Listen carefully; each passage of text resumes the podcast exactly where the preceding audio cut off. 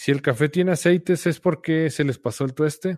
El café cuando está demasiado tostado empieza a soltar mucho aceite, inclusive llega, el, llega el momento en que huele hasta pescado. Si tú huele la bolsa y huele a pescado es porque se les pasó el tueste. Eh, hay gente que le gusta mucho el tueste oscuro. A mí, yo la verdad que no lo soporto. A mí no me gusta porque prácticamente es como si me estuviera tomando una extracción de carbón. Entonces, eh, ya cuando está muy aceitoso, también el molino se empieza a ensuciar mucho cuando tiene demasiado aceite. Y hay otros que inclusive es torrefacto, mucho cuidado con el torrefacto. El torrefacto lo tuestan con azúcar y se hace muy negro y se hace como muy pegostioso y el molino se ensucia muchísimo. Prácticamente después de utilizar torrefacto tienes que desarmarlo y limpiarlo con cepillos, aspirarlo, si es un show. Entonces cuidado. Y también si meten café muy tostado se va a llenar de aceite el molino. Inclusive algunos molinos hasta se, se empiezan como a pelmazar y se empiezan a tapar. Entonces, cuidado con los tuestes muy oscuros. Hay gente que le encantan los tuestes oscuros. Yo respeto mucho eso. A mí no me gustan. Pero el, el tueste, entre más oscuro, más aceites genera y empieza a oler a pescado. Y si, el, si genera demasiados aceites, recuerda que los aceites con el tiempo se enrancian. El, el enranciado de los aceites es, no es más que cuando el aceite se empieza a echar a perder, empieza a generar como microorganismos.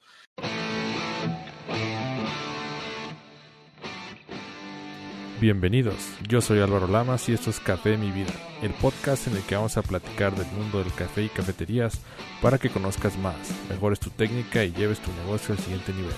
Charlas sencillas basadas en la experiencia y en la experimentación con la intención de mejorar la cultura y el consumo del café.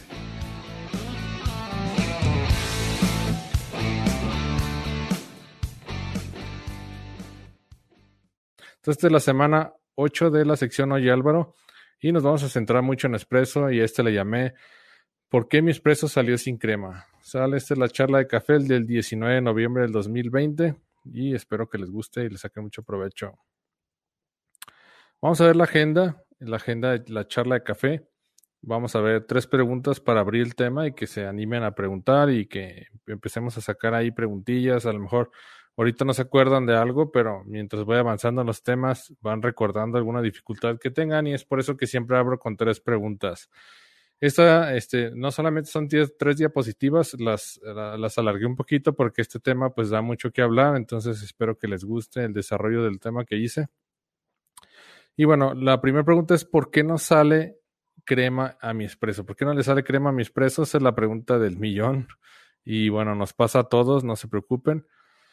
La segunda pregunta es por qué se derrama por los lados del portafiltros. También este, muchas personas que tienen máquinas caseras, seguido les pasa que se empieza a salir el espresso por los lados del portafiltro. Vamos a ver eso.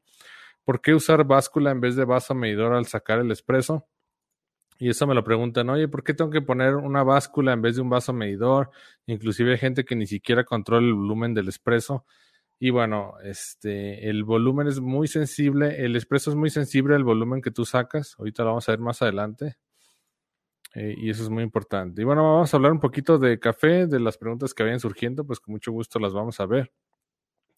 Y bueno, antes que pase más tiempo, los invito a que se suscriban a mi canal. Me pueden encontrar como Álvaro Lamas Godoy o Álvaro Lamas Simple Coffee, o si ponen Simple Coffee también vamos a aparecer. Eh, cada vez estamos subiendo más contenido y videos de valor para que ustedes pues eh, se capaciten y se entrenen cada día y puedan aplicarlo en sus casas o en sus cafeterías. Entonces, eh, si no se han suscrito, por favor suscríbanse, compartan mi canal. Y vamos a iniciar con la primera pregunta. ¿Qué es, bueno, qué es la crema del espresso? Aquí me salió un poquito del, de la agenda. Como les comenté, alargué un poquito más el tema para hacerlo más didáctico. Y bueno, ¿qué es la crema del espresso? Eh, básicamente son grasas, aceites y dióxido de carbono generado durante el tueste, que por efecto de la presión los inyecta al líquido. ¿Sale? Al caer en la taza se liberan en burbujas pequeñas, formando una capa de crema. Ustedes lo que ven y lo que nosotros vemos y ustedes ven en el espresso eh, al momento de ver la crema, pues son burbujas muy pequeñas, este, que son efecto de que ese dióxido de carbono que se, que se generó durante el tueste, las grasas y los aceites que se generan ahí, por medio de la presión, eh, se, se, inyectan en el, en el agua, en el líquido, y en la extracción, al momento de caer en la taza, esas burbujitas se empiezan a liberar, y es por eso que vemos esa crema. Pero esa crema no es más que burbujas pequeñas que están flotando sobre la superficie del líquido. ¿Y de qué nos habla la crema del espresso? Esto es bien importante. La crema del espresso es un indicativo muy fuerte de si estamos haciendo bien las cosas. Y también la primera cosa es sí la frescura del café. Si el café tiene mucho tiempo de que pasó de que se tostó, no te va a hacer eh, casi nada de crema, aunque hayas hecho todo el proceso bien. También el, la crema del espresso nos va a hablar del grado de tueste. Los tuestes que son oscuros suelen tener una crema más bonita, más abundante. Eh, se ve hermosa la crema de los tuestes oscuros, pero al momento de probarlo, pues el sabor no va a ser tan agradable como la vista de la crema. ¿Sale? Entonces, el grado de tueste es importante también para tener una crema más abundante. Eh, si tú hiciste todo el proceso bien, si tú extrajiste el espresso de manera correcta, también vas a tener una, una crema consistente que tiene un poco de elasticidad, que tú la mueves con una cuchara, se regresa y la tienes otra vez en la misma posición. Eso se llama que la crema del espresso es elástica.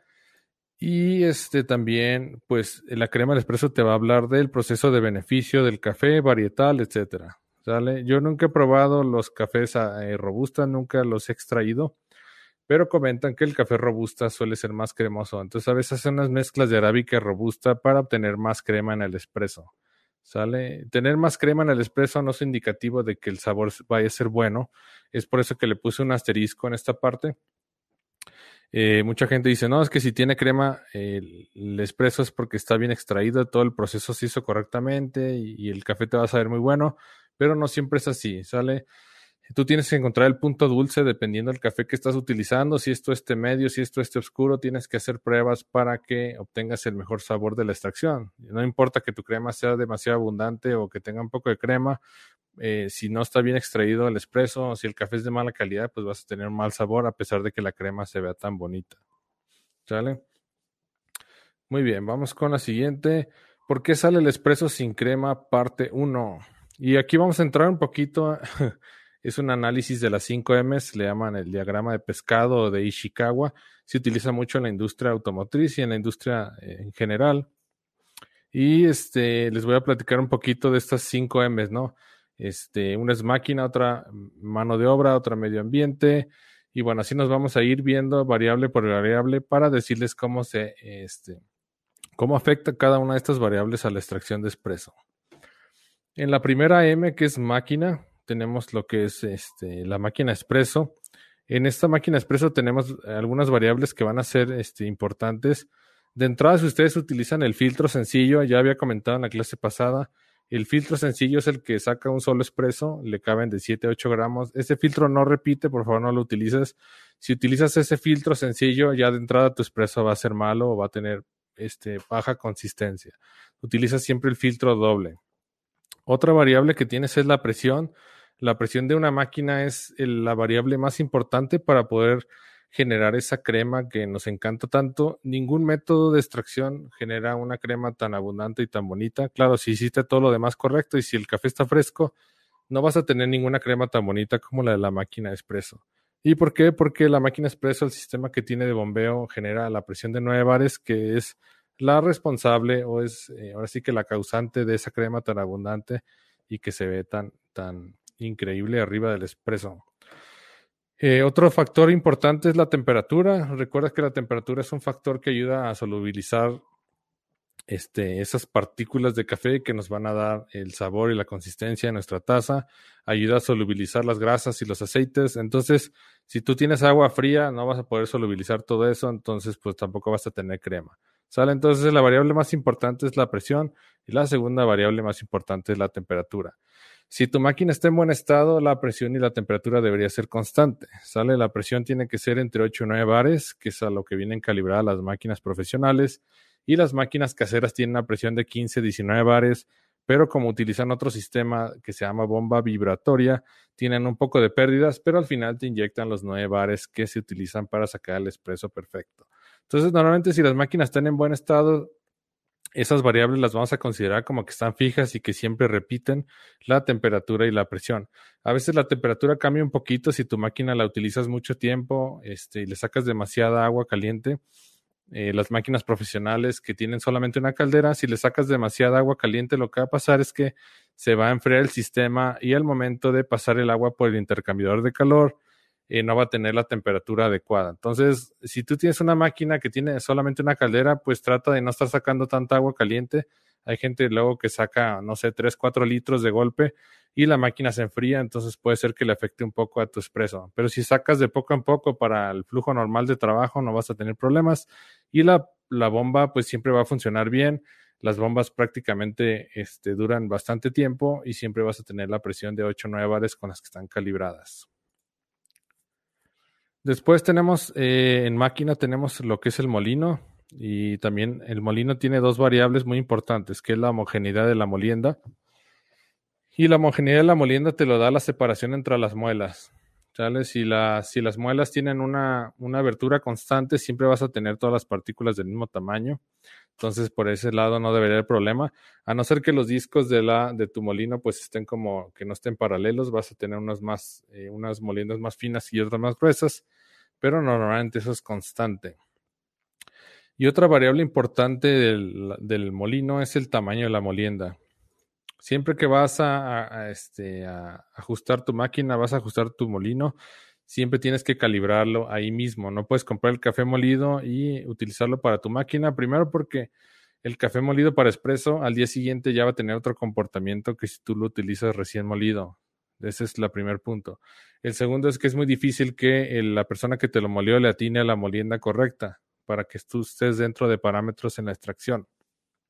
Entonces, tú tienes que ajustar tu máquina expreso con un molino a un lado. No puedes comprar el café molido y este no puedes molerlo y dejarlo ahí varios días y luego volverlo a utilizar, porque el café se empieza a oxidar y las condiciones ambientales le afectan demasiado. Entonces, el café que tú sacaste un día antes para el día siguiente probablemente ya no te va a servir porque te va a cambiar completamente los parámetros de extracción y por consiguiente el sabor. Entonces, cuidado con eso. Después seguimos con materia prima, es otra de las M's. La materia prima es una la frescura del café. Si tu café tiene mucho tiempo que se tostó, ya no va a estar tan fresco, ¿no? Y la frescura del café, pues recuerden que después de tostar el café empieza a despedir gases de CO2, por eso muchas bolsitas tienen válvulas para que la, bolsa no se infle y no se vaya a dañar. Entonces todo ese CO2, todos esos aromas se empiezan a, liberar y al final pues eso, el café no se echa a perder, lo que sí es que vas a empezar a, perder la frescura y la frescura te va a pegar directamente en la extracción. Puede ser que si el café no está muy fresco te salga mucho más rápido eh, que cuando está fresco, entonces eh, eso también va a afectar tu extracción. Después sigue el grado de tueste. No es lo mismo manejar tueste medio que tueste oscuro. Los tuestes medios suelen tener muy poca crema, pero el sabor es rico. Si tú lo pruebas, te va a saber bueno. Y si tú tienes un tueste oscuro, te va a generar una crema mucho más abundante, se ve más bonita y todo, pero el sabor pues va a ser prácticamente quemado. Ceniza, zumo, carbón. Entonces, eh, no, como les comentaba hace rato, la crema pues no significa que de veras esté bueno el espresso, que vaya a estar balanceado, rico. Entonces, pero la materia prima tiene mucho que ver. Si un día tienes un tueste medio y estás, ya calibraste tu máquina y al día siguiente compras un tueste oscuro, te va a cambiar por completo la extracción. Entonces, si quieres manejar todo este medio todo este oscuro, necesitas tener dos molinos porque de otra manera tienes que estar ajustando, ajustando, ajustando y lo que va a pasar es que vas a tener mucha merma, vas a tener mucho desperdicio. Entonces, si tienes todo este medio todo este oscuro, tienes que tener dos molinos y también si tú cambias de café, por ejemplo, se te acabó el café que tenías de la finca Chelín y metes una finca de, no sé, de Guerrero, el café, pues ya sea el varietal, ya sea el tipo de tueste, el la densidad del grano te va a afectar también a la extracción y vas a tener que hacer algunos ajustes. Quizás no son ajustes de cero, no vas a desperdiciar tanto café como cuando iniciaste a ajustar tu molino, pero sí vas a tener un poco de desperdicio cuando cambies de café para que tú lo adaptes al sabor que a ti te gusta y a los tiempos de extracción. Recuerda que dos onzas de espresso te tienen que salir en un lapso entre 20 y 30 segundos. Y digo dos onzas para no irme a temas muy complejos. Ahorita los ratios eh, normalmente en la vieja escuela se utilizaba un ratio de 1 a 4. Este, a mí yo prefiero el ratio de 1 a 3, pero hay baristas ahorita que utilizan ratios de 1 a 2. Pero bueno, para términos generales, para no meternos en problemas, este, para el filtro doble tienes que sacar dos expresos en un lapso entre 20 y 30 segundos. Esa es la, la medición. Y vamos con la siguiente diapositiva. Vamos, ¿por qué sale el expreso sin crema parte 2? Análisis de las 5 M's, como les comentaba. Y el siguiente es el método. Eh, puede ser que tus baristas no estén capacitados. Eh, es importante que los tengas bien capacitados y que los enseñes a diferenciar entre el sabor muy ácido que te está hablando de una subextracción o sabores muy amargos que te están hablando de una sobreextracción y que los enseñes a diferenciar del punto dulce para que ellos tengan la capacidad de poder ajustar y de poder discernir si el expreso que están haciendo es bueno o es malo. Es importante también generar ayudas visuales, a lo mejor eh, es importante que los capacites bien y tenerles ahí ayudas visuales. Por ejemplo, no vas a poder utilizar la máquina hasta que la aguja del manómetro de la caldera te marque en la posición de verde que está a un bar. La caldera está a un bar de presión. Cuando está un bar de presión es porque ya la puedes utilizar. Y si baja de lo verde, se está empezando a enfriar y puede ser que le afecte, afecte tu extracción. Entonces le puedes poner una ayuda visual de dónde está el manómetro, en qué parte quieres que esté, en qué parte deseas que él inicie la operación y eso lo va a ayudar a que no, no se equivoque. Después, instrucciones de trabajo. Si al barista no le, no le queda muy claro el tema de, de cómo hacer el expreso, cómo sacarlo paso a paso, pues una instrucción de trabajo por si un día no está, se le olvida algún paso, que pues que pueda recurrir a él o que esté checando constantemente si lo está haciendo, lo está haciendo bien o lo está haciendo mal. Esa es la parte de método. Después seguimos en la mano de obra. Una parte muy importante es el gramaje. Eh, un filtro doble le caben entre 15 y 18 gramos. Hay algunos filtros profesionales de competencia que le caben de 18 a 22 gramos, pero normal es de 15 a 18 gramos. Entonces te recomiendo que empieces con 15, 16, 17, 18 gramos, que vayas tú viendo cuál es lo que tú eh, deseas sacar. Yo te recomiendo empezar con 18 gramos para máquinas profesionales y, utilizar un ratio de 1.3 que te debe dar 54 eh, gramos de extracción. Entonces el gramaje es muy importante. Si tienes la pastilla muy pequeña de café, lo que va a pasar es que se va a hacer un efecto túnel y se va a subextraer. Y si la pastilla está muy gruesa porque le pusiste demasiado café, pues primero vas a desperdiciar. Y la otra cosa es que no le vas a dar espacio a que, el café se hinche. El café absorbe agua y se, se esponja y este, esa es una de las causas por la que empieza a tirar agua por los lados del portafiltro. Ahorita lo vamos a ver más adelante. Pero el gramaje es bien importante que lo tengas bien controlado, el gramaje que vas a poner en el filtro de café. Otra de las cosas importantes es la nivelación. La nivelación es bien importante porque también si la pastilla no está parejita, la pastilla debe estar pareja. si de un lado la pastilla está más pequeña que del otro, el agua va a pasar primero por donde la pastilla está más pequeña, ¿sale? Se va a hacer efecto túnel y se va a subextraer. ¿Qué quiere decir? Que se va a extraer más rápido de la parte que está más delgada a la parte que está gruesa. Entonces te va a quedar una subextracción, sabores ácidos y salados. Entonces cuidado con eso. Y otra cosa muy importante es la compactación. Hay gente que, por ejemplo, eh, no sé, le han dicho o tiene la costumbre de eh, ponerle demasiada fuerza al, al tamper, al compactador He visto hasta tampers de aluminio que están rotos porque la gente prácticamente se sube en el tamper para poder compactar y eso está mal. Eh, debe ser una fuerza constante, pero no tiene que ser una fuerza para que te tengas que levantar del suelo para compactar. Si tienes que aplicarle demasiada fuerza es porque tu molinda está muy gruesa. Entonces, cuidado con eso. Tiene que ser una fuerza constante, este, no sé, más o menos de presionando 3, 5 kilos una fuerza que tú puedes hacer sin incomodarte, sin, sin lastimarte y que tú siempre repitas, ¿sale? Que tú siempre sepas que la estás haciendo constantemente y no que en una casi, se, casi te levantaste del suelo para compactar y en otra prácticamente solamente pusiste el compactador encima. Entonces, eh, tienes que siempre ser repetible, eso es bien importante, los baristas, de si, si ya definiste una presión que tú ya sabes, tienes que siempre repetir de otra manera, el expreso no va a ser constante. si necesitas compactar demasiado y tienes que subirte casi al compactador, levantarte del piso es porque quizás la molienda está muy gruesa. Entonces, dale unos dos o tres pasos para que se haga más fina, para que no tengas que hacer tanto esfuerzo al momento de compactar. Entonces, hay que cuidar esos puntos para eh, pues evitar daños en la máquina, en la mesa, en el portafiltro y también daños en el compactador. y otro de los, de los puntos que afectan es el medio ambiente en este caso es la humedad, eh, la temperatura ambiente y la limpieza de los equipos. Realmente es muy complicado este, controlar esos factores. La humedad, pues no la puedes, no la puedes controlar en tu negocio. Quizás si vives en la playa, eh, va a ser muy diferente a que si vives, por ejemplo, en un lugar que es desértico, la humedad te va a afectar a la extracción. También la temperatura ambiente no lo mismo que estás en la playa a 35 grados, a que si estás en un lugar que hace mucho frío, estás a 5 o 7 grados. Y la limpieza de los equipos también es importante. Quizás en algún momento te empiece a pegar en el, en el punto en el que a lo mejor ya no genera la misma presión o ya no tiene la misma temperatura. Entonces, tienes que estarle dando mantenimiento a los equipos, tienes que estarlos limpiando constantemente. Las máquinas profesionales tienes que limpiarlas todos los días con el Cafisa y con el filtro ciego. Y las maquinitas que son caseras chiquitas, las tienes, las de casa, las tienes que limpiar con agua y vinagre. Entonces, todos esos aspectos de medio ambiente te van a afectar, aunque tú, este, pues, de cierta manera no los puedes controlar, pero sí los puedes bloquear. La manera de bloquear estos parámetros, estas variables, por ejemplo, la humedad, si sabes que es, eh, es un día muy lluvioso, pues vas a ajustar un poquito tu molino para meterlo en parámetros, ¿no?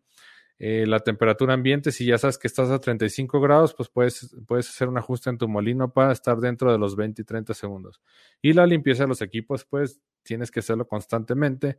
La descalcificación de una máquina grande, a lo mejor si la utilizas con agua dura, que tiene muchos minerales, tienes que hacerla cada 5 años. Si la utilizas con garrafón, a lo mejor cada 7 años, no es tan constante. Y las máquinas que son chiquitas de casa, que no tienen, que tienen bomba vibratoria, pues te recomiendo hacerlo una vez al mes, porque esas bombitas se pegan esas bombas se pegan cuando tienen demasiado sarro y empiezan a perder presión. Eh, voy a hacer una pausa para ver preguntas, si hay alguna pregunta. Dice Raquel Muñoz, Álvaro, para comprar una máquina expreso para mi casa podría ser una de 15 bares. No tengo clara la diferencia en los bares. Lo ideal sería de 9, ¿verdad? Eh, sí, eh, Raquel, las, las máquinas de nueve bares son las máquinas profesionales. Cuando tú ves una máquina que maneja nueve bares con bomba rotativa o también le llaman bomba volumétrica, es porque es una máquina profesional y esas tienen caldera y sirven para utilizarse en cafeterías donde tienes flujo de trabajo constante. Son las máquinas que yo recomiendo para tu negocio ya bien establecido, en una cafetería grande. Y las máquinas que son chiquitas hay de 15 y de 19 bares porque utilizan un sistema que se llama bomba vibratoria que por medio de la atracción y repulsión magnética generan la presión. Estas máquinas tienen mucha pérdida, entonces por eso tienen, por eso las diseñan con tanta presión para que al final pues lleguen por lo menos los 9 bares que se utilizan para la extracción. Entonces para máquina casera pues vas a encontrar de 15 a 19 bares. Eh, más que la máquina, lo más importante es que compres un buen molino. Es por eso que muchas veces eh, para casa no recomiendo máquina expreso porque, pues para casa a lo mejor no quieres invertir mucho y si compras una máquina expreso y quieres una buena extracción, vas a tener que comprar un molino de, no sé, de 200 o 300 dólares. Entonces la maquinita expreso ya no solamente te costó 50 dólares, ya te va a costar 350 o 400 porque tienes que comprar un compactador de aluminio o tamper porque esos vienen solamente con compactador de plástico. Entonces, si quieres experimentar bien y así, este, vas a tenerle que invertir. Entonces, cuidado con eso. Eh, las máquinas Breville, que muchas veces me preguntan sobre ellas, son como que lo mejorcito para casa. Y ya no necesitas comprar más cosas porque la Breville ya trae su compactador especial que funciona bastante bien. Y la Breville también trae un molino de muelas cónicas que es bastante homogéneo. Entonces, si van a comprar una máquina casera, pues van a tenerle que invertir eh, bastante dinero. Entonces, cómprense mejor un Aeropress o un Mocapot y ya después ahorran para comprarse una máquina profesional para sus cafeterías. O si de veras les encanta mucho el espresso, en máquina espresso, pues sí van a tener que invertir un poquito más, ya sea una máquina Breville, que ya trae el molino incorporado y también el tamper, o comprar una, una, máquina pues más pequeña, por ejemplo Oster, y comprar por separado el molino y comprar por separado el tamper de aluminio que te va a servir para compactar bien. Espero que haya clara la respuesta, Raquel. Dice Ninive, hola, saludos, ¿qué tal? Muchas gracias por conectarte. Dice Sandra Intriago, saludos desde Ecuador. Muchas gracias, Sandra, bienvenida. Y vamos a seguir con la clase. Espero que les esté gustando mucho y les funcione esto en sus casas. ¿Por qué se derrama por los lados? Voy a seguir con la siguiente pregunta.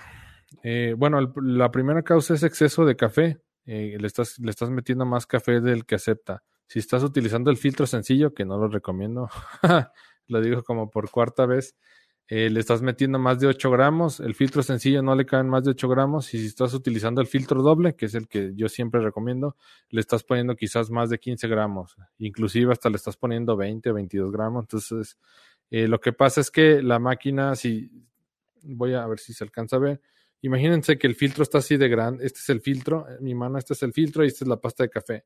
Si tú pones 18 gramos o 15 gramos, te va a quedar aquí. Si pones 20, te va a quedar aquí. Si pones 22, te va a quedar aquí. Entonces, tú no estás dejando espacio para que el agua, para que el café se expanda cuando entre en contacto con el agua. Entonces, si el café está muy arriba y le pones agua, lo que va a pasar es que se va a expandir demasiado y va a empezar a fugar por los empaques.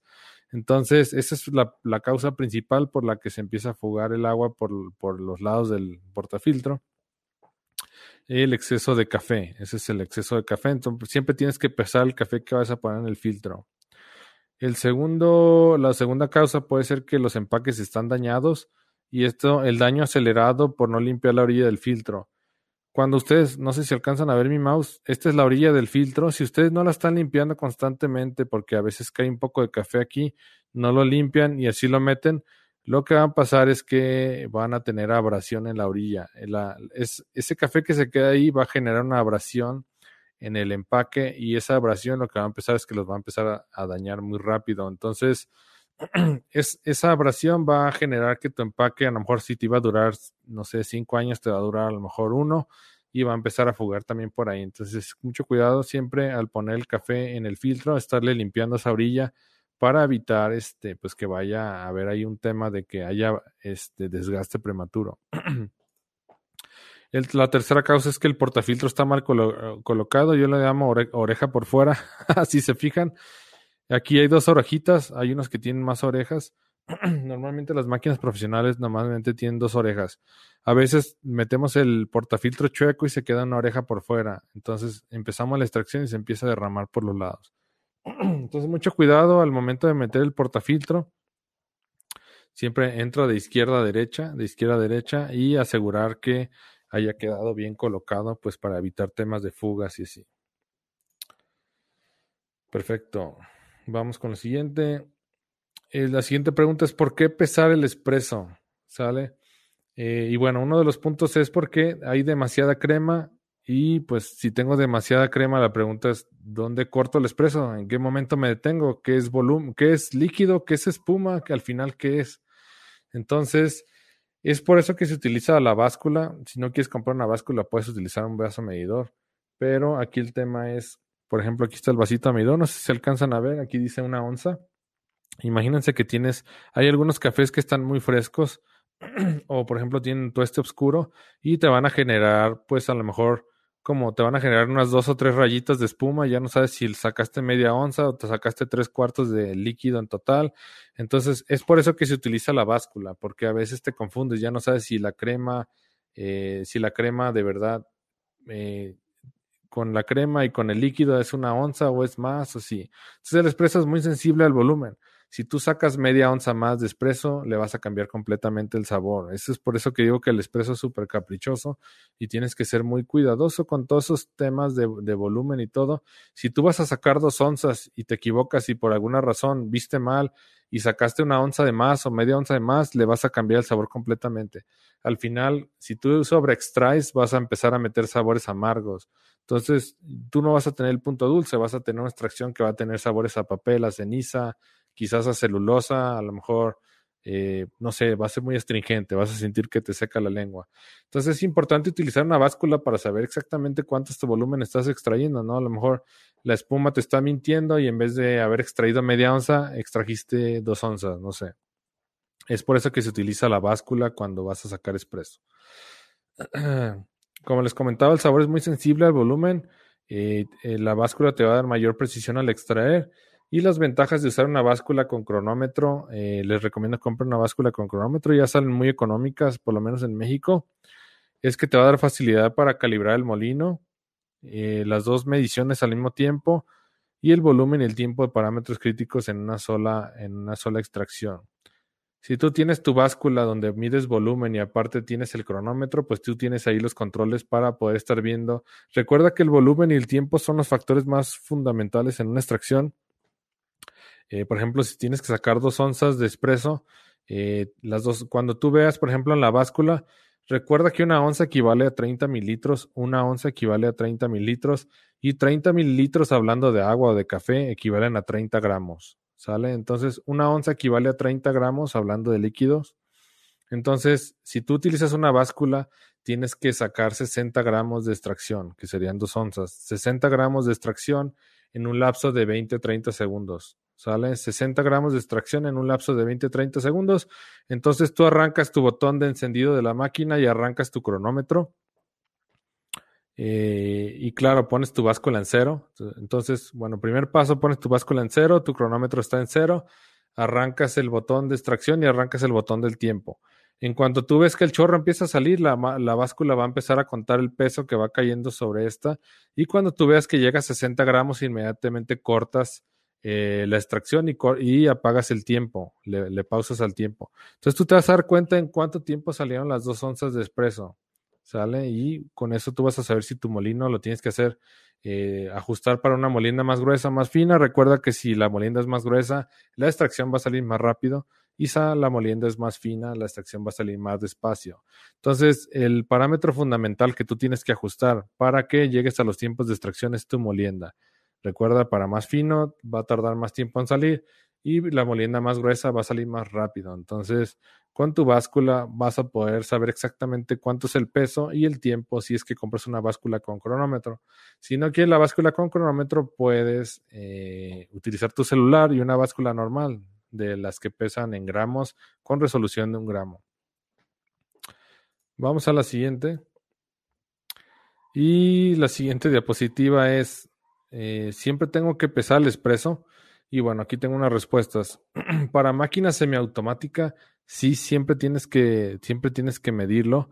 Eh, porque recuerda que las máquinas semiautomáticas, pues tú decides en qué momento cortar el expreso.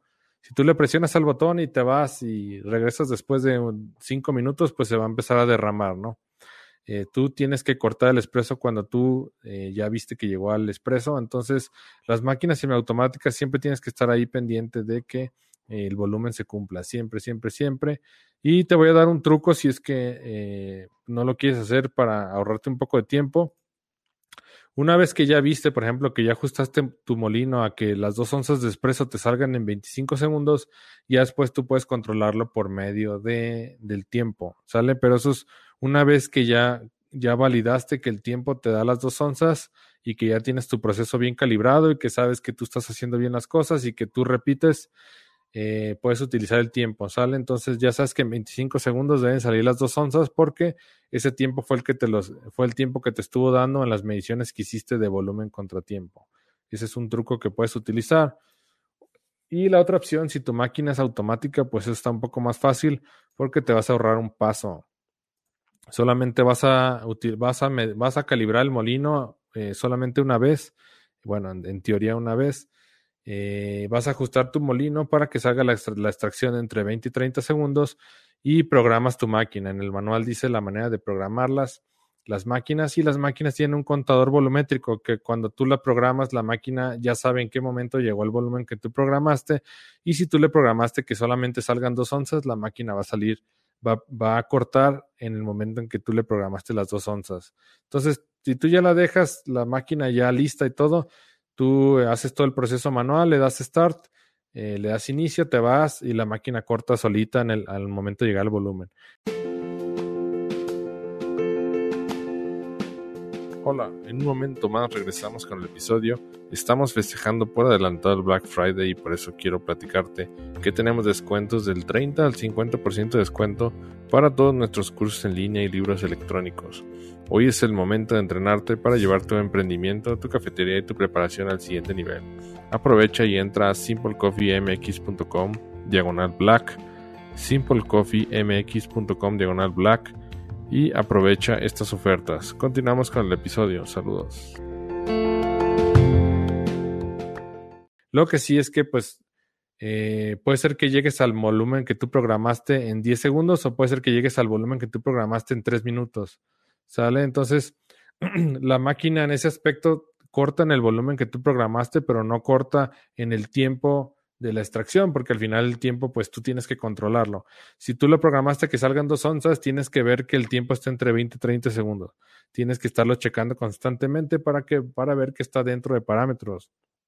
¿Sale? No solamente porque la máquina sea automática y ya la máquina va a hacer todo, tú tienes que ajustar la molienda para que la máquina corte a las dos onzas pero en el tiempo que debe ser, que son entre 20 y 30 segundos. Entonces, las máquinas automáticas, yo te recomiendo que revises el tiempo de dos a tres veces al día. El volumen no tiene caso que lo revises eh, o lo puedes revisar ocasionalmente porque pues tu máquina se queda programada a no ser que alguien la mueva.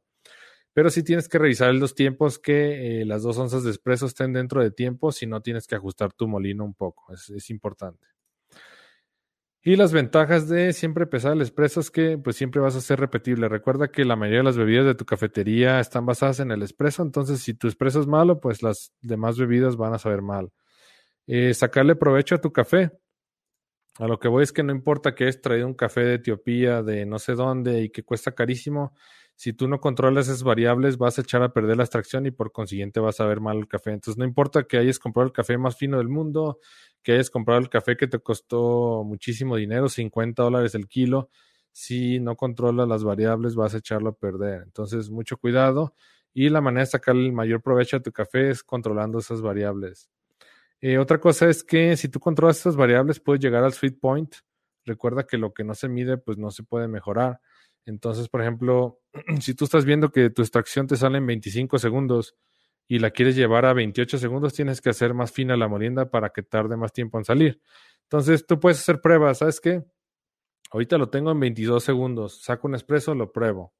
Este, vuelvo a hacer otro expreso si quiero repetir el experimento y ver si funciona. Ah, me volvió a salir en 22 segundos, lo pruebo. Ah, sí me gustó, sabes que está muy ácido. Ok, lo voy a llevar a 25 segundos. Entonces hago una prueba en 25, eh, hago la molienda más fina para llevarlo a 25 segundos y lo vuelvo a probar vuelvo a hacer otra repetición para ver que lo que, lo que hice de verdad es, es cierto, es correcto, lo vuelvo a probar, ¿no? Sabes que sigue estando muy ácido, quiero llevarlo a los 28 o 30 segundos, hago más fina la molienda y vuelvo a hacer la extracción y vuelvo a probar. Así hasta que tú encuentres el sweet point, que es el punto dulce. Recuerda que el punto dulce es donde se balancea la acidez y el amargor y bueno, al expreso hacer un shot muy concentrado, no crees que te vas a ver así que te lo tomas, te vas a ver a caramelo. El sweet point, el punto dulce, lo que le llaman es cuando ya tienes sabores balanceados y ya cuando empiezas a notarse ya cierto dulzor, ¿no?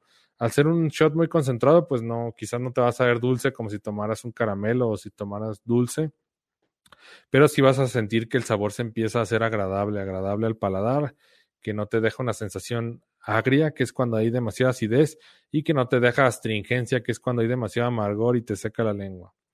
Entonces, eh, esa es una ventaja de utilizar la, el, el, de pesar el expreso. Y la otra es controlar tu proceso y variables, que lo acabo de hablar ahorita. Y bueno, la última diapositiva, ahorita seguimos con preguntas para que vayan escribiéndolas, por favor. voy a tomar un poquito de té porque ya se me está secando la garganta.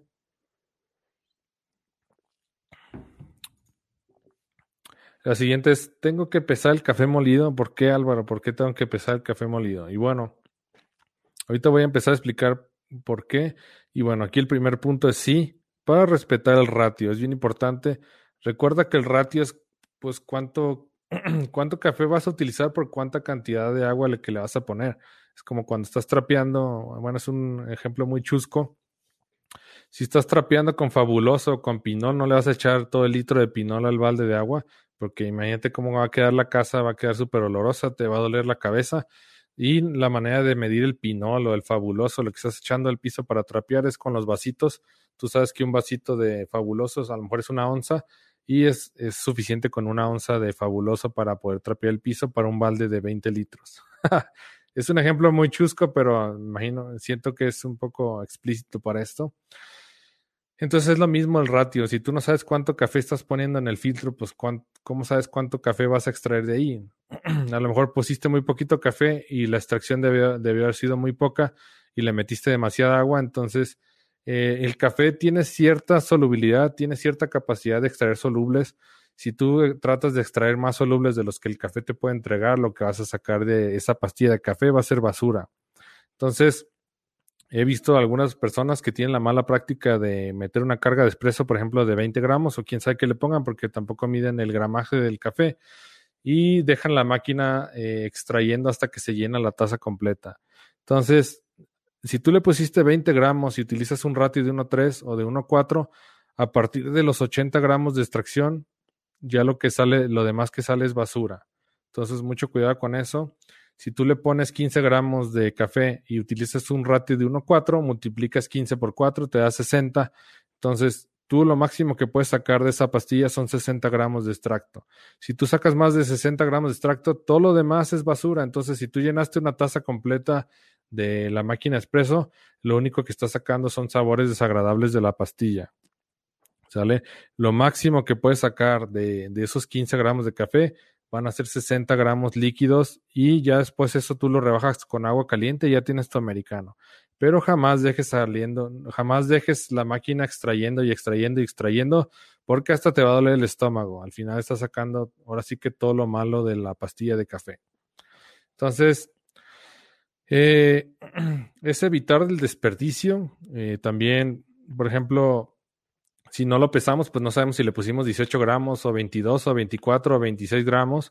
Entonces al final eso se traduce en desperdicio. Entonces cuidado con eso. Otra cosa, si no sabemos cuánto le estamos poniendo de café, puede ser el efecto túnel, que es puesto muy poquito café y el agua no, no tuvo resistencia al paso y vas a sacar tu, tu extracción muy aguada, casi sin solubles. Y la otra cosa, si pones demasiado café, se va a expandir demasiado y va a empezar a fugar por los empaques. Entonces, cuidado con eso. Eh, ¿Qué báscula usar? Aquí puse una más guerrera. Esa fue mi definición de báscula guerrera. Es una báscula sencilla, como esta que está aquí, es de Amazon Basics. Eh, esta misma se llama Rhino. Imagino que son los mismos fabricantes, nomás que le ponen diferentes marcas. Esta báscula cuesta 15 dólares en Mercado Libre, en México. Y la verdad que son muy buenas las dos. Las dos son muy buenas. Y pues son un poco guerreras porque al final el portafiltro está pesado, pesa casi 2 kilos. Entonces, pues si tú compras una báscula muy frágil así, lo que hace es que la vas a dañar. Entonces, cómprate una báscula así medio guerrera como estas. Eh, te voy a dar unos trucos para que tengas mayor rapidez para el momento de pesar, porque así, bueno, es que tengo mucha gente y no me da tiempo de pesarlo ni nada. Entonces, uno de los trucos es que compres un molino semiautomático, quizás ya lo tienes, son los molinos que tienen como un reguilete, lo vas a ver, le llaman también como quesitos, reguilete. Ese reguilete, cuando tú jalas la palanca, eh, se recorre una, una, una, porción de café. Eso tú lo puedes ajustar para que cada que le das un palancazo te da una dosificación de café. Tiene un tornillo que si tú cierras te va a dar menos dosificación y si tú abres te va a dar más dosificación. El único problema es que tu tolva de café molido tiene que estar por lo menos a un tercio para que te funcione la medición. ¿Sale? Se tienen que tapar los reguiletes, se tienen que tapar esas porciones para que al momento de que tú jales la palanca te dosifique la cantidad que debe ser. Si tú lo ajustas a 6 gramos, tú sabes que con tres palancazos tú vas a tener los 18 gramos que debe tener tu filtro, ¿sale? Entonces es una manera para hacerlo rápidamente. La desventaja de estos que son semiautomáticos es que por ejemplo, si se llega al final de turno y tú tienes tu tolva a la mitad de café molido, ese café molido ya no lo puedes utilizar para el día siguiente porque se va a dañar. Entonces, cuando llegas a final de turno, ya, ya no puedes llenar la tolva, ya no la puedes estar utilizando el dosificador automático de palancazo, porque puede ser que ese café se te quede y al día siguiente ya no te va a servir. Entonces, es una de las desventajas de los semiautomáticos, de los molinos semiautomáticos. Y hay otros molinos que se llaman on demand que son, se controlan por tiempo. Tú sabes que a lo mejor eh, eso tú tienes que hacer pruebas. tú le pones 6 segundos y te va a dosificar 18 gramos. A lo mejor si le pones 8 segundos te va a dosificar 20, si le pones 10 segundos te va a dosificar 24. Tú tienes que ir checando con el tiempo para que encuentres el tiempo exacto en el que te va a dosificar cierta cantidad. Tienes que estarlo checando constantemente. No te confíes de que es automático todo, porque, por ejemplo, si tú varías la, la molienda, va a ser diferente densidad la que vas a tener y te va a dar un peso diferente en el tiempo que tú ya habías establecido. También si cambias de café puede ser que te, que te varíe el gramaje por uno o dos gramos, pero eso puede ser que te afecte la extracción a la larga o te genere este, mermas. Entonces ajustas tu molino y estarlo checando cada, cada dos o tres, tres veces al día, eh, que de veras esté repitiendo el gramaje que debe ser. Y aquí le puse verificar peso durante el turno. aquí puse, le puse los fierros fallan, es como una, es una, un dicho aquí medio famoso en México. Ahora sí que las máquinas no tienen palabras de honor. O sea, hay que estar checando, checando, checando para que sepas que tus parámetros están bien afinados y que están bien controlados. Es parte de tener tu cafetería afinada al 100% y de siempre repetir el mismo sabor. Sale, no puede llegar un, un día un cliente y que el espresso esté aguado y el día siguiente llegar y que el espresso esté petrolero y que sepa súper amargo. o no puede llegar un día un cliente y que el capuchino te sepa agrio porque hiciste una subextracción y al día siguiente que el capuchino te sepa súper amargo porque hiciste una, una sobreextracción. Entonces es importante que siempre estés verificando tus parámetros y todo lo demás. Dice Eduardo Chichero, ¿qué tan bueno es el molino Cunil? Es de los mejores. Eh, para mi punto de vista, Cunil es de las mejores marcas a precio más accesible. Es una marca que ya tiene mucho tiempo, desde 1950 y tantos. Y esa marca de Cunil lo que hace es que fabrica molinos y eh, algunos, algunos proveedores le, cambian su etiqueta y le ponen otra. Por ejemplo, los molinos Gaya los hace Cunil, pero Gaya le pone ahí su nombre. Los molinos que venden en México como Sansón los hace Cunil y le ponen marca Sansón y son tan buenos que yo tengo dos molinos de esos, yo tengo dos molinos, uno Gaya y otro Sansón, pero al final los dos están hechos por Cunil. Es el molino más económico y que te va a funcionar perfecto para tu cafetería y es como el más guerrero al mejor precio, es el que te da, ahora sí que eh, la mejor calidad al mejor precio hasta el momento, en este momento que es lo que he conocido, ¿no? Y dice, buenas noches, excelentes recomendaciones. ¿Cuánto tiempo máximo recomiendas tener el café previamente molido? Eh, te va a funcionar bien para el turno, que a lo mejor los turnos son de 7 o 8 horas, este, pero ya para el día siguiente no te va a funcionar, te va a cambiar los tiempos de extracción. Si tenías, por ejemplo, tiempos de extracción, no sé, de tiempos de extracción, lo tenías en 25, 25 segundos ajustado, al día siguiente, si es un café ya del día siguiente, a lo mejor te va a salir en 22 segundos o en 20 segundos o en 19. Va a cambiar bastante. El expreso es súper sensible a las variables, mucho cuidado con eso. El expreso es muy sensible a las variables. Tengan cuidado con el café de que no esté, que no se haya quedado viejo, que no tenga mucho tiempo de que se molió, porque este, haciendo experimentos van a ver que sí varía mucho. Dice Eduardo, muy práctico. Este, oye Álvaro. Muchas gracias, Eduardo Chicharon. Qué bueno que le está gustando esta sección. Y bueno, mientras más van saliendo más preguntas, eh, quiero agradecerles y quiero comentarles de las ofertas que hay este mes por el Black Friday y en México le llaman el Buen Fin. Y como bien saben, pues muchos de los que están conectados son alumnos míos del recetario, otros de mi curso de afición al café, que es de métodos artesanales, y otros están matriculados a Comienza tu Cafetería, que es mi curso premium que va desde cero hasta nivel medio avanzado, donde vas a aprender a escoger equipos, vas a aprender a preparar bebidas, a saber diferenciar entre las diferentes bebidas, este, a saber texturizar leche, sacar el expreso perfecto, limpieza de equipo, costeo, diseño de tu logo, de tu menú. Es mi curso más completo. Este, y bueno, si quieres aprovechar la promoción, todos mis cursos y mis libros electrónicos, también tengo un recetario, quizás ya estás matriculado también este. Todos mis cursos tienen descuento, entonces, bueno, aprovecha. Si quieres aprovechar las promociones, entra aquí a esta página que se llama simplecoffeemx.com, diagonal black simplecoffeemx.com, diagonal black.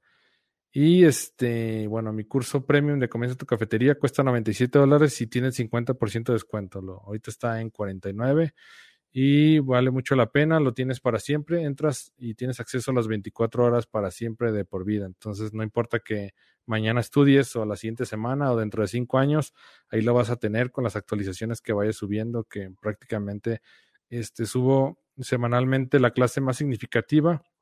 Le quito, lo, la recorto para que la tengas ahí. Y bueno, ese es un adicional como complemento, pero tú tienes más de ocho horas de video en HD para que puedas disfrutar este, de toda la, la, preparación de las bebidas y veas paso a paso cómo se hace todo. Entonces, bueno, si quieres aprovechar, será un gusto atenderte. Y bueno, pues qué mejor que estar un poco más en contacto, más seguido y bueno, eh, ahora sí que atenderte como mereces. Vamos a ver, vamos a ver si hay más preguntas. Rosalinda, buenas noches. El café en grano, ¿qué tanto tiempo podemos almacenarlo?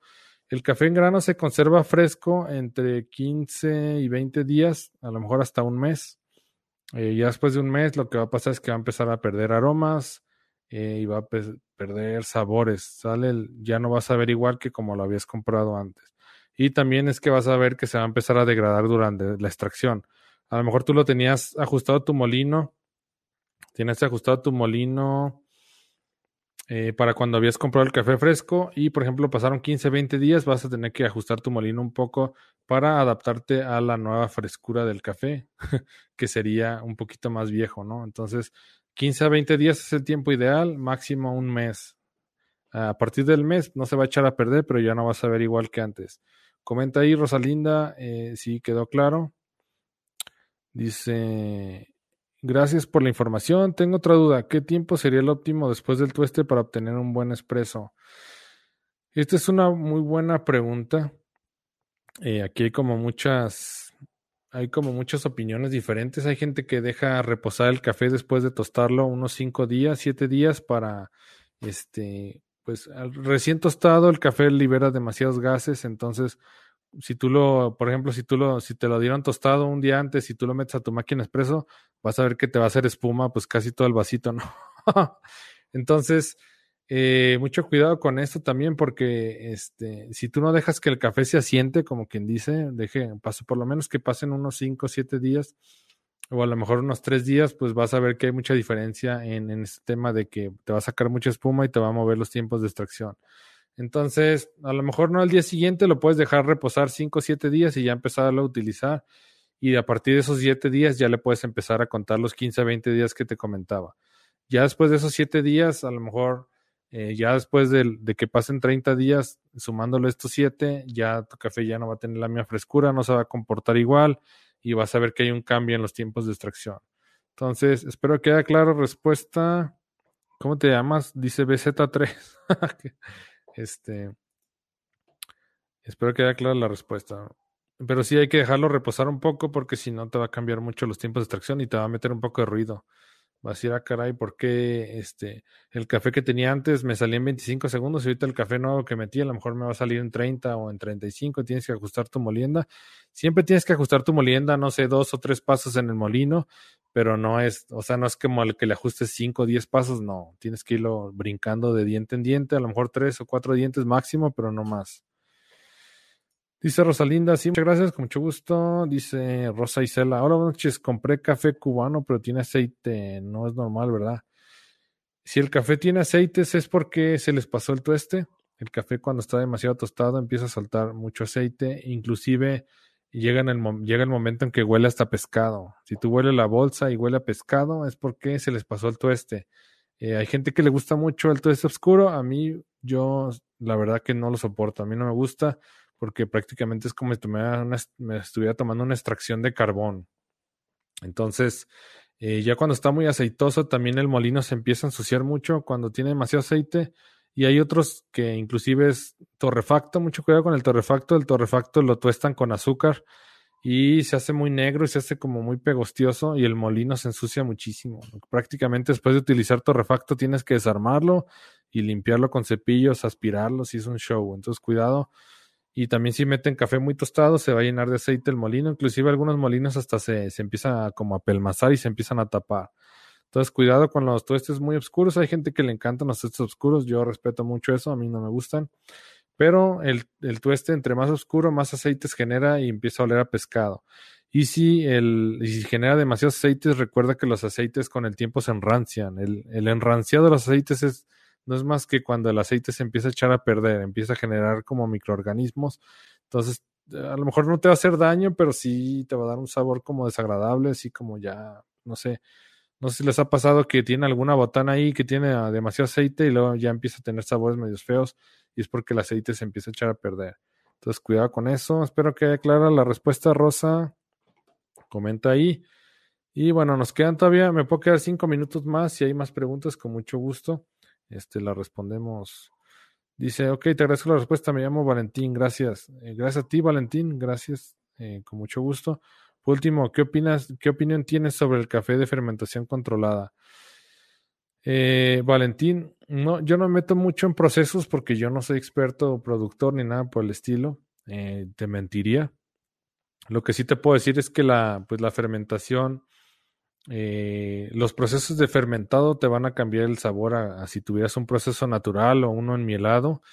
Y este, a mí, por ejemplo, los cafés que son fermentados y tienen una fermentación controlada y están bien hechos, están bien procesados, le dan una acidez muy brillante la taza y eso me encanta. He probado cafés que tienen doble fermentación y le dan, le dan una acidez súper brillante. A mí me encanta que tengas eh, sabores ácidos que son agradables en el café y que empiezan a detonar el dulzor y empiezan a detonar otros sabores florales, este, no sé. La verdad que me gusta mucho. Entonces, la fermentación es un proceso muy importante, este, para ayudar a que, eh, ¿cómo se llama? Esa, ahora sí que esos microorganismos empiezan a consumir las capitas de la que rodean a la, a la, ¿cómo se llama? A las semillas del café. Y bueno, es un proceso como los demás, ¿no? Pero no te puedo dar mucho a profundidad porque realmente no, pues no conozco los procesos 100%. Espero con, este, próximamente quiero invitar a, a un productor para que nos explique muy bien de eso pero lo que sí te puedo decir es que pues les cambia mucho el sabor, el proceso de beneficio y es algo que a mí me, me encanta estar como experimentando. Un día comprar en mielados, otro día comprar este eh, con proceso lavado, otro día fermentados y bueno, es la verdad está muy padre. Dice Isela, ok, muchas gracias, con mucho gusto. Dice Paola, hola Álvaro, ¿cuántos kilogramos, cuántos kilogramos de grano me recomiendas comprar para empezar mi cafetería? Eh, te recomiendo comprar para empezar solamente un kilogramo, no compres mucho, este, empieza a validar el mercado, empieza a checar, no te llenes de café porque el café se empieza a dañar con el tiempo, el café es muy susceptible. También si vas a comprar café de especialidad, pues trata de comprar en pequeños lotes para que no se te eche a perder, más porque es un poco más caro. Entonces empieza con un kilo, este, ya cuando veas que hay media bolsa, trata de volver a ir a resurtir, porque si compras demasiado café, pues se te puede echar a perder y al final se traduce en mermas, ¿no? Eh, ya sé que compres en línea, por ejemplo, si compras, si estás en México y vas a comprar, por ejemplo, el café volador, compra un kilo. Cuando veas que ya llevas medio kilo, reordena para que eh, en ese tiempo donde se va a consumir el medio kilo que tienes, te llegue el nuevo. Y ya conforme vayas avanzando, ya vas a tener práctica y vas a saber en qué momento tienes que reordenar café otra vez para que no te quedes sin café. Quizás llega el momento en que tienes que ordenar dos kilos y cuando se te consume un kilo ya tienes que ordenar el otro. Entonces, pues depende mucho el flujo que tengas, ¿no? Te recomiendo que empieces primero con un kilo. Espero que haya clara la respuesta, Paula. Dice Luis, ¿el agua de filtro de barro puede cambiar el sabor? Eh, probablemente sí. Este, digo, no probablemente, seguramente sí va a cambiar el sabor. Recuerda que en una extracción el 98% de la extracción es el agua entonces, el agua que tiene demasiados minerales va a hacer que tu café eh, le cambie el sabor y el agua que tiene que no tiene minerales también te va a dar un diferente sabor. Entonces, el barro seguramente va a aportar algunos sabores. También no sé si les ha pasado, por ejemplo, yo tengo este termo. Este termo es de acero inoxidable o de aluminio, no sé ni de qué es. Este, si tú tienes un termo de plástico, no sé si les ha pasado que pones café y el café te sabe como a plástico. Entonces, eh, todo lo que tú pongas en un envase que pueda aportar sabores y olores te va a cambiar el sabor del café. Entonces, cuidado. Recuerda que el 98-99% de una extracción pues es el agua. El 1 o 2% es solamente el café, los solubles del café. Entonces, el agua es bien importante que utilices una buena agua y pues que no, que no vayas a tener algún contenedor que te le cambie el sabor. Espera que haga la respuesta, Luis. Dice Paola, muchas gracias Álvaro, con mucho gusto. Dice Valentín, te agradezco tus comentarios, excelente noche. Me gustaría que abordaras en tu canal sobre el servicio técnico para cafeterías. Eh, no sé si tengas algún tema en específico. Yo estuve en tiempo dando mantenimientos a cafeteras, pero ya realmente no me da el tiempo para hacerlo. Entonces tengo conocimiento, tengo un poco de conocimiento técnico de, de, de haber desarmado varias cafeteras, haberles cambiado la bomba, haberles dado mantenimiento pero pues no, no soy 100% experto porque no me dediqué mucho tiempo a eso, solamente dicen mis ratos libres y ahorita ya la verdad no me da tiempo, pero pues me quedé con el conocimiento y la experiencia de haber visto las máquinas por dentro. Pero si tienes algún tema en especial, veo si yo te puedo resolver las dudas, si no, contacto a algún especialista.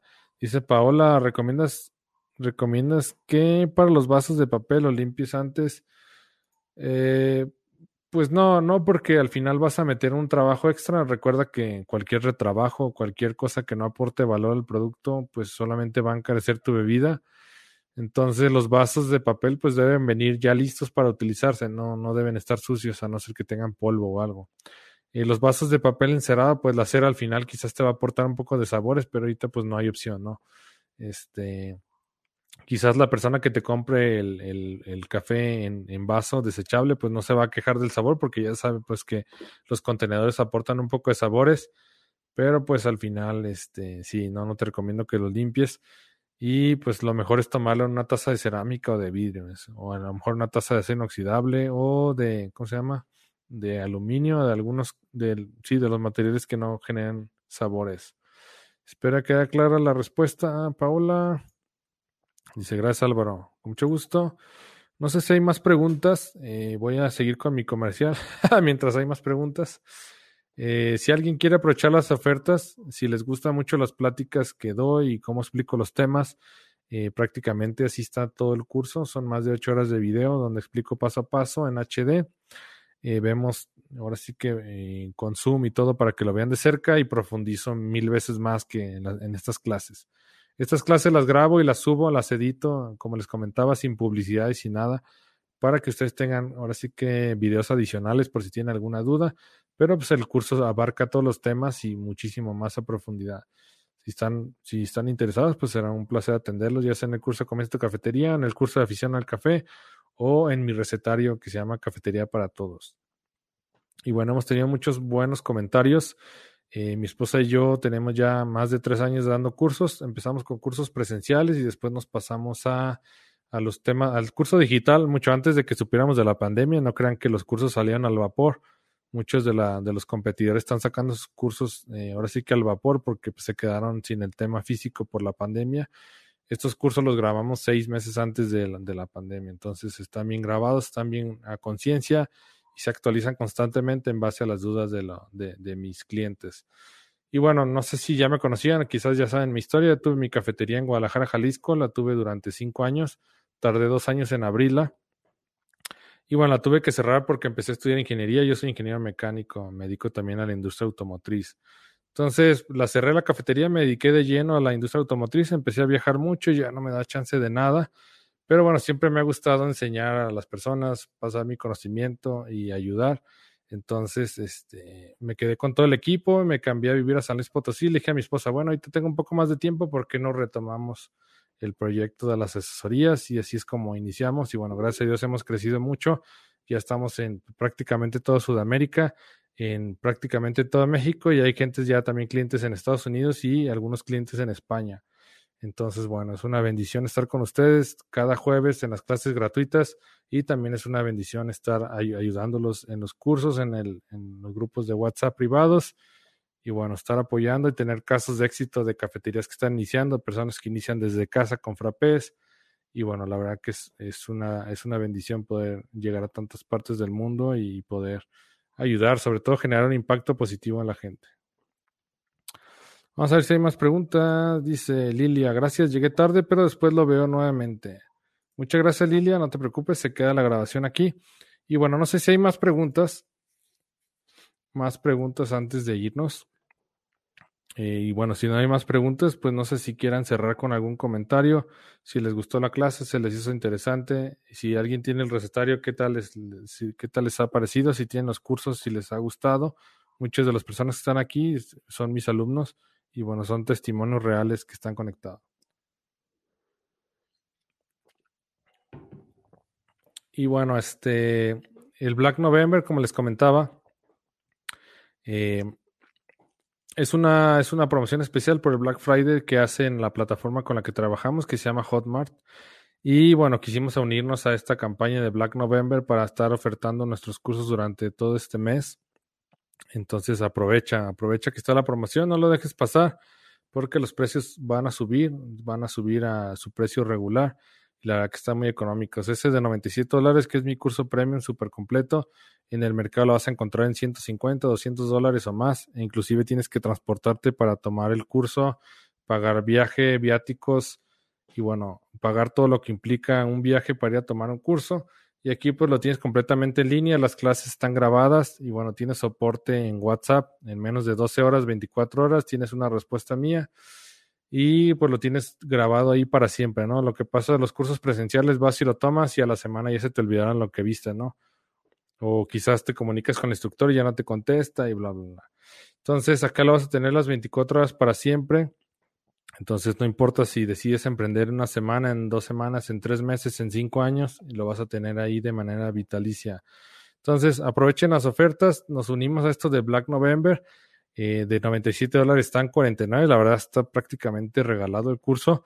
Y no porque seamos la baratija del mercado, sino porque necesitamos más casos de éxito. Yo quiero que seas mi próximo caso de éxito. Y es por eso que nos rebajamos tanto el precio. Y este, pues es, ustedes son mi mayor carta de presentación. Es, es, es ahora sí que un orgullo poder trabajar con ustedes y poder presumir el avance que tiene cada uno de ustedes eh, gracias a la metodología del curso y sobre todo gracias a que ustedes toman acción y que tienen ahora sí que la disciplina de sentarse y ver el curso y de ponerlo en la práctica. Entonces, si alguien está interesado, pues será un verdadero placer atenderlo. Dice Álvaro, dice Paola, Álvaro, excelente trabajo de ustedes como pareja, me han ayudado como no te imaginas. Muchísimas, muchísimas gracias, Paola. La verdad que es, es increíble. Esos comentarios me llenan de orgullo, de satisfacción. Y bueno, mi esposa y yo hemos trabajado duro para que ustedes este, tengan la mejor información y que siempre estén actualizados. Es importante. Yo constantemente me estoy capacitando para darles mejor contenido y para que ustedes lo puedan aplicar. Muchas gracias, Paola, de verdad. Dice Alberto, excelente clase Álvaro y en verdad recomiendo 100% todos sus cursos muy completos, súper prácticos. Muchas gracias Alberto. Alberto pues tiene prácticamente todos mis cursos y es un excelente alumno, igual que todos los que están conectados. Gracias de verdad Alberto. Y dice ni ni ve, sí, excelente, sí, ya tengo el recetario. Muchas gracias. Y bueno, de verdad un placer. Pues bueno, ya no les quito más el tiempo, ya no los entretengo más. Disfruten mucho a la familia, disfruten a su pareja, a su familia, a sus amigos, cenen rico este, abríguense bien porque está haciendo muchísimo frío. Y bueno, a todos nuestros hermanos de Sudamérica que están teniendo ahí algunos problemas con el, los temas de las lluvias, cuídense mucho, por favor. De veras, esténse a salvo. Les mandamos bendiciones, la mayor la, la, la mejor de las vibras. Y bueno, los queremos, cuídense, por favor, manténganse a salvo. Y bueno, fue un placer estar una semana más con ustedes. Si te gustó el episodio no olvides registrarte en cafedemivida.com, cafedemivida.com y te enviaremos de regalo una guía rápida para preparar café de manera repetible y deliciosa. Que estés bien, saludos.